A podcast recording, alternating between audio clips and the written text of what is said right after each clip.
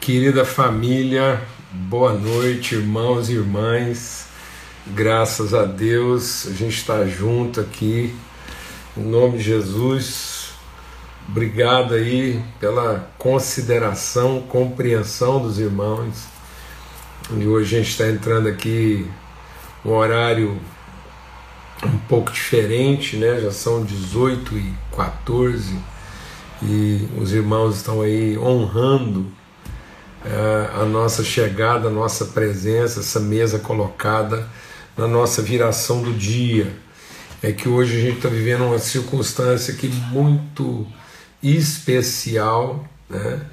É que o, o Pedro finalmente chegou em casa, a gente pôde finalmente apalpar. Ô Guilherme, que bênção, forte abraço aí, querido, surpresa maravilhosa, muito bom. Beijão aí, toda a sua casa, tá bom? E a gente pôde hoje finalmente apalpar o Pedro, né? E é, essa uma massa mesmo de virtude e graça. Então a gente está aqui com muita alegria e a Lídia teve alta, então com eles muito bom. E estamos aqui em estado de de graça absoluta, viu? E já partilhamos aqui o delicioso bolo da Quênia aqui, muito bom, graças a Deus. Então, é, um forte abraço para todos aí. Pessoal, deixa eu só tirar um pouco desse reflexo aqui, pronto. E é, as orações de todo mundo aí, né? Bênção e a gente poder estar tá intercedendo uns pelos outros. Temos uma notícia muito legal para compartilhar, que é né, o restabelecimento do pastor é, José João, que está indo muito bem, graças a Deus. Eles estão tirando a sedação dele é, gradualmente, mas os rins estão voltar a funcionar e então a gente louva a Deus mesmo.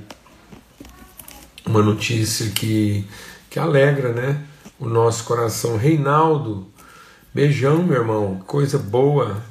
É, assim, às vezes alguém estranha de eu, de eu pensar algumas pessoas que, que entram aqui, né? Por que não todo mundo? Mas é, são relacionamentos de tantos anos e poder encontrar aqui com o querido Reinaldo aí, um, um amigão, um homem de Deus, uma amizade assim honrosa, uma alegria mesmo, viu? Forte abraço aí para todo mundo, tá bom? Vamos ter uma palavra de oração, né? Agradecer a Deus aí e tem sido tempos de tanto desafio. Hoje mesmo a Fernanda compartilhou comigo, falou Paulo Júnior, tanta tanta notícia desafiadora lá no grupo, né? Gente compartilhando assim de coisas bem desafiadoras mesmo. Então, é, e a gente segue aqui em comunhão. Amados, é, só tem uma coisa que é, torna tudo impossível: é enfrentar sozinho. sozinho. Então, o, a obra do Espírito Santo, a obra do Espírito Santo é para que a gente possa viver em comunhão. Porque é na comunhão que a vida faz sentido, na comunhão que a gente pode colocar a nossa fé em favor uns dos outros. Né? Então a gente compartilhando, e eu estava conversando com o Adelardo, né, a gente fazendo aí um, um retrospecto da, do que, que foi a missão Amazonas aí, e tremendo, né? é muito bom, é maravilhoso a gente poder exercer a responsabilidade de, de compartilhar é, é, o, as nossas virtudes, nas nossas necessidades, mas também exercer o privilégio né, do encontro, dos encontros. Então é maravilhoso isso. Se a gente é, tentar enfrentar os problemas sem perceber os encontros, então nós não entendemos o sentido da vida e das relações. Amém? Vamos ter uma palavra de oração, Pai. Muito obrigado pelo teu amor, obrigado mesmo assim pela tua graça. Queremos te louvar pela misericórdia revelada do Senhor, a sustentação do Senhor, tanto na, naquilo que são é, é, as, as, as perdas, né, as faltas, também como os ganhos, como Paulo nos ensinou. Eu aprendi, nós aprendemos a viver contente. Tanto sabemos viver a falta, a necessidade, como também sabemos viver a abundância. E esses dias têm sido dias de, de estarmos firmados na tua bondade, na tua fidelidade, na tua misericórdia, na graça do Senhor que se revela, se manifesta, que se aperfeiçoa na nossa fraqueza. Então, na verdade, não fosse a tua graça, as perdas e os ganhos poderiam por tudo a perder, poderia comprometer todas as coisas. A gente se perderia na perda e a gente se perderia também nos ganhos. Então, em nome de Cristo Jesus, que a tua graça, tua misericórdia sejam renovadas. Obrigado, obrigado pela a vida do pequeno Pedro, que a gente pôde finalmente abraçar, beijar, ver, tocar e receber como filho do Senhor entre nós. No nome de Cristo Jesus, o Senhor. Amém. Graças a Deus. Irmãos, essa reflexão que a gente está vivendo essa semana, a gente está concluindo hoje lá em Tiago, né? a gente está lendo lá em Tiago, no capítulo 3, e então a nossa meditação sobre aquilo que é a sabedoria do alto, né? E essa sabedoria do alto, ela, a palavra de Deus diz que ela é revelada, né? Em mansidão e boa conduta. E a gente trabalhou bastante aqui o conceito de que essa sabedoria do alto que, que revela, ela, ela se revela através, mas ela também revela a nossa verdadeira liberdade. Tem alguém pedindo oração aqui no comentário aqui. É... Ah, Isabela, médica, né, que está com Covid aqui. Amém. Amém. A bênção do Senhor. Tantos irmãos e irmãs enfrentando isso e, e a gente quer mesmo declarar virtude, virtude, graça, força do Senhor sobre a vida desses irmãos e dessas irmãs. Amém? Em nome de Cristo Jesus, Senhor. Então, eu vou fazer como eu fiz nos últimos dias, até por causa da nossa transmissão aqui. Eu vou desativar aqui momentaneamente comentar, depois no final a gente volta. Então, é, e aqui a, a, palavra de Deus, quando é, Tiago está falando sobre isso, né, ele diz que essa sabedoria do alto ela, ela se revela primeiro pura, né, pura no sentido de que ela, ela não é contaminada e ela não é corrompida, é pura no sentido da sua, é, da sua originalidade, ou seja, ela não se adultera. É, isso quer dizer o seguinte, amados, que a verdadeira sabedoria que vem do alto, esse conhecimento de Deus, ele não sofre, não é abalado. Né? Então, por isso que a palavra de Deus diz que Deus abala as coisas que sejam abaláveis, para que permaneçam as inabaláveis. Então, quando Deus sacode, quando Deus falou que ia fazer isso, ele fala isso aos hebreus, né? Ele diz: Olha, eu vou abalar os fundamentos da terra. Então Deus vai lá e coloca a mão nos fundamentos. E Deus não faz isso porque ele tem um, um, um sadismo, né? um prazer sádico em ver as pessoas sofrendo. Não, pelo contrário. Amados, a gente compartilhou algo aqui essa semana que, que nós temos que meditar sobre isso. Né? É, muitas pessoas, mas são muitas pessoas que dizem: ah, é muito difícil, é impossível. Não, é difícil, mas não é impossível viver essa vida. Impossível é querer viver a vida que as pessoas estão querendo viver. As pessoas imaginam que essa opção de vida mais fácil, essa opção de vida de não confronto, de não, de não absoluto, né, de não pureza, é possível. Não, isso é perda de tempo. E muitas vezes as pessoas vão ter investido muito para depois descobrir que aquilo não resultou em coisa alguma, resultou em apenas desastre, fracasso, colapso total. Então por que, que Deus abala? Deus não abala porque Ele está lá tendo esse prazer sórdido de ver nossa vida agitada. Não. Deus abala como um pai amoroso para que as coisas abaláveis na nossa vida sejam abaladas e que permaneçam em nós as coisas inabaláveis. Então, quando Deus vai lá nos fundamentos, na essência, nas partes mais fundamentais da nossa vida e produz essa vibração, essa intensidade, esse calor, é no sentido de produzir pureza, de produzir originalidade, produzir renovação, produzir é, clareza de percepção e de entendimento. Vamos lembrar que o apóstolo Paulo, que era profundo conhecedor de Deus, ele viveu esse equívoco.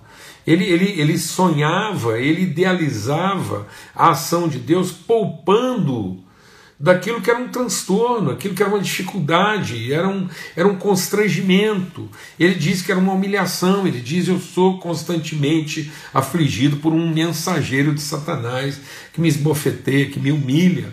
E Deus não poupou Paulo daquilo, pelo contrário, Deus deu a Paulo condições de enfrentar, porque diz Paulo: é nesse enfrentamento que a minha graça se aperfeiçoa na sua vida. Amém, amados? Graças a Deus. Então, é nesse sentido essa sabedoria do alto. Né? É difícil e possível. Agora, a, a, a, a coisa fácil é impossível. A coisa fácil, o caminho fácil, o caminho largo, ele leva a lugar algum. Então, o caminho largo ele é o caminho de uma impossibilidade. É impossível conhecer a Deus sem fé. E a fé é a certeza das coisas inabaláveis, é a firme convicção daquilo que se espera, daquilo que não se abala, é a certeza das coisas que não mudam, ainda que o nosso homem exterior transtorne, sofra agressões ou violência, o nosso homem interior se renova porque a nossa fé não está fundamentada naquilo que é o aparente. Por que, que a gente está insistindo nisso? Porque isso vai produzir em nós verdadeira liberdade.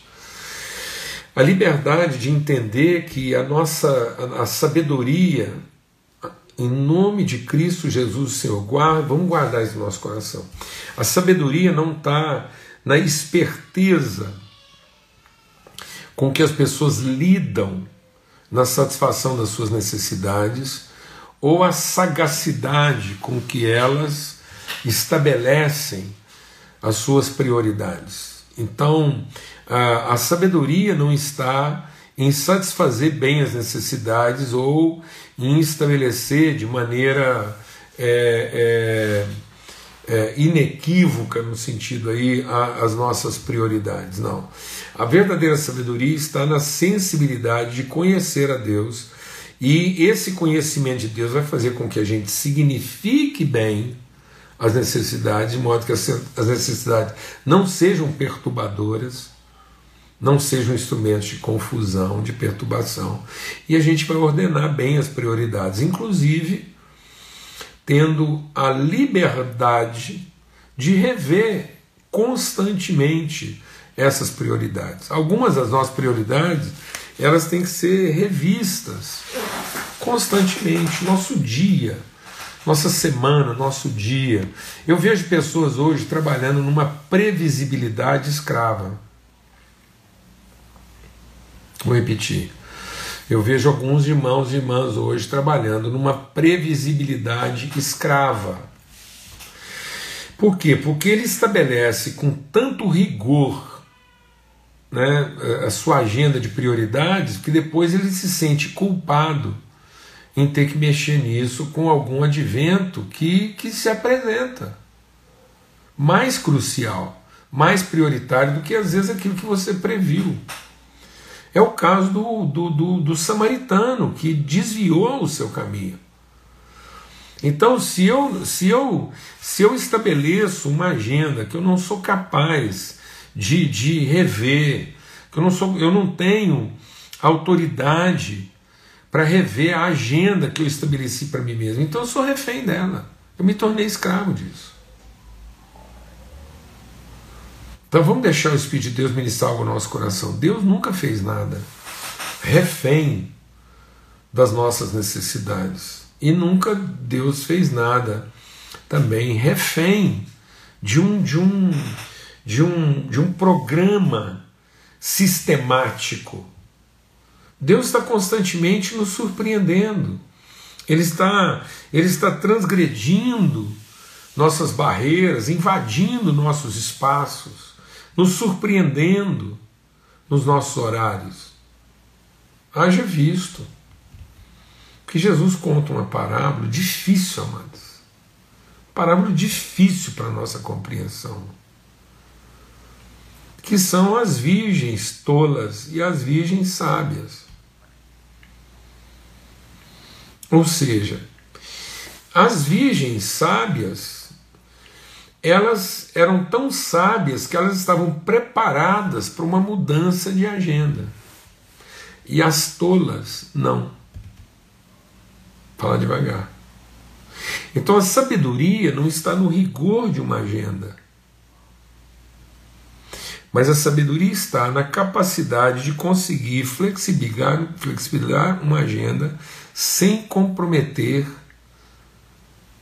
os, os valores e as virtudes. Amém? Quantas pessoas é, é, quantas pessoas perderam, é, é, se equivocaram a respeito de muita coisa porque julgaram Deus atrasado naquilo que ele entendeu. Você está achando que eu estou exagerando, amados? Recentemente a gente fez a meditação lá em cima da narrativa do episódio de Lázaro. E a palavra de Deus diz que Marta, quando foi tratar com Jesus, a tratativa de Marta com Jesus, ela foi clara, ela foi, ela foi incisiva, ela foi confrontadora. Ela disse: se o Senhor estivesse aqui no horário, se o Senhor tivesse cumprido e entender, se o senhor prestasse atenção nas prioridades, isso jamais teria acontecido. O senhor poderia ter evitado isso, se senhor fosse mais atento. Né? No entanto, Jesus diz: é, Eu fiz tudo isso para que a glória de Deus se manifestasse, para que você conhecesse algo que você ainda não conhece. Coisa tremenda, uma outra dimensão um outro nível de entendimento. Então Jesus ele não está se isentando, ele não está faltando à sua responsabilidade, mas ele está revelando algo que é superior a isso tudo. Amém? Então, essa sabedoria, ela é pura, ela é pacífica, ela é mansa, ela é generosa, ela é gentil, ela é misericordiosa, porque ela é sem afetação, ela é sem essa perturbação, essa ansiedade né, de que vai faltar ou de que não vai dar tempo. Então, muitas pessoas estão preocupadas assim com essa ideia.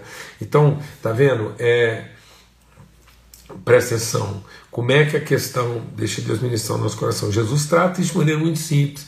Não andeis ansiosos quanto ao que haveis de comer ou vestir amanhã. Não andeis preocupados com o dia de amanhã, quanto que haveis de comer ou vestir. Então o que, acontece? Tá vendo? Eu estou associando. É uma, uma confusão do significado da necessidade, comer, vestir, beber, e uma confusão a respeito das prioridades. Amanhã, o dia que a gente marcou e o dia que a gente entende que a gente tem que estar garantido para Ele. Então Deus nos liberta disso, nos leva para uma outra dimensão de entendimento. Então a verdadeira liberdade é a gente poder ter essa sensibilidade. E por isso eu queria reforçar esse entendimento, falando dessa sabedoria que vem do alto, lendo aqui em 2 Coríntios, a gente vai concluir essa reflexão. 2 Coríntios, capítulo 9, verso 6 e afirmo: aquele que semeia pouco também pouco colherá, e o que semeia com fartura também colherá com fartura. Cada um contribua segundo tiver proposto no seu coração, não com tristeza, nem por necessidade, porque Deus ama quem dá com alegria. Então vamos entender uma coisa: a sabedoria que vem do alto, ela ela é a sabedoria de viver todas as coisas segundo o propósito, significando todas as coisas de forma própria e ordenando todas as coisas de forma própria, segundo aquilo que é o propósito de Deus. E o propósito, deixa Deus ministrar o nosso coração aqui, amados, e o propósito de Deus para a necessidade e o propósito de Deus para o tempo. Tempo e necessidade tem que trabalhar em favor dos encontros. Nosso encontro, o tempo dedicado, a atenção dedicada, o olhar, a percepção, o conhecimento. Porque se isso não for a nossa principal necessidade, a nossa maior prioridade, não forem as relações, então nós não estamos entendendo a vida no seu verdadeiro propósito.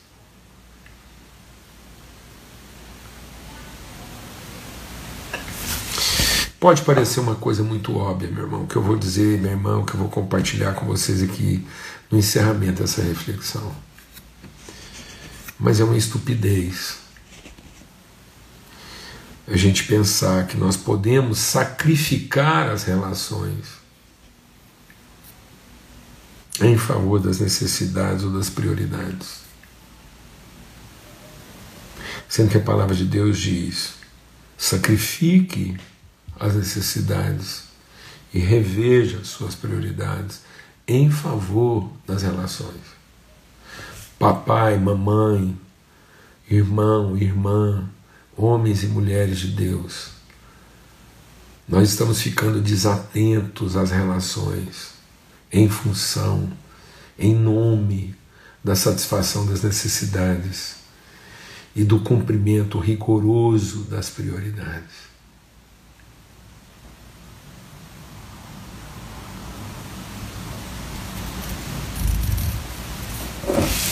Eu vejo pessoas hoje com, com rigor para cumprir certas agendas.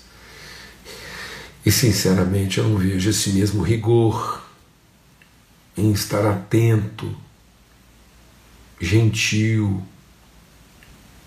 sensível às pessoas à sua volta. Qualquer sacrifício das relações tem que ser em favor das relações. Eu só posso sacrificar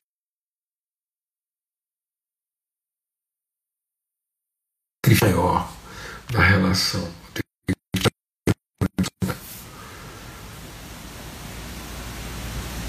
Mas nós não podemos continuar sacrificando relações em nome das necessidades e em nome de algumas prioridades estabelecidas.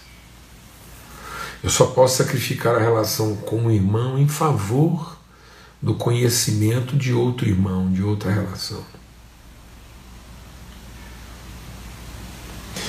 Eu só posso sacrificar o encontro em favor do próprio encontro.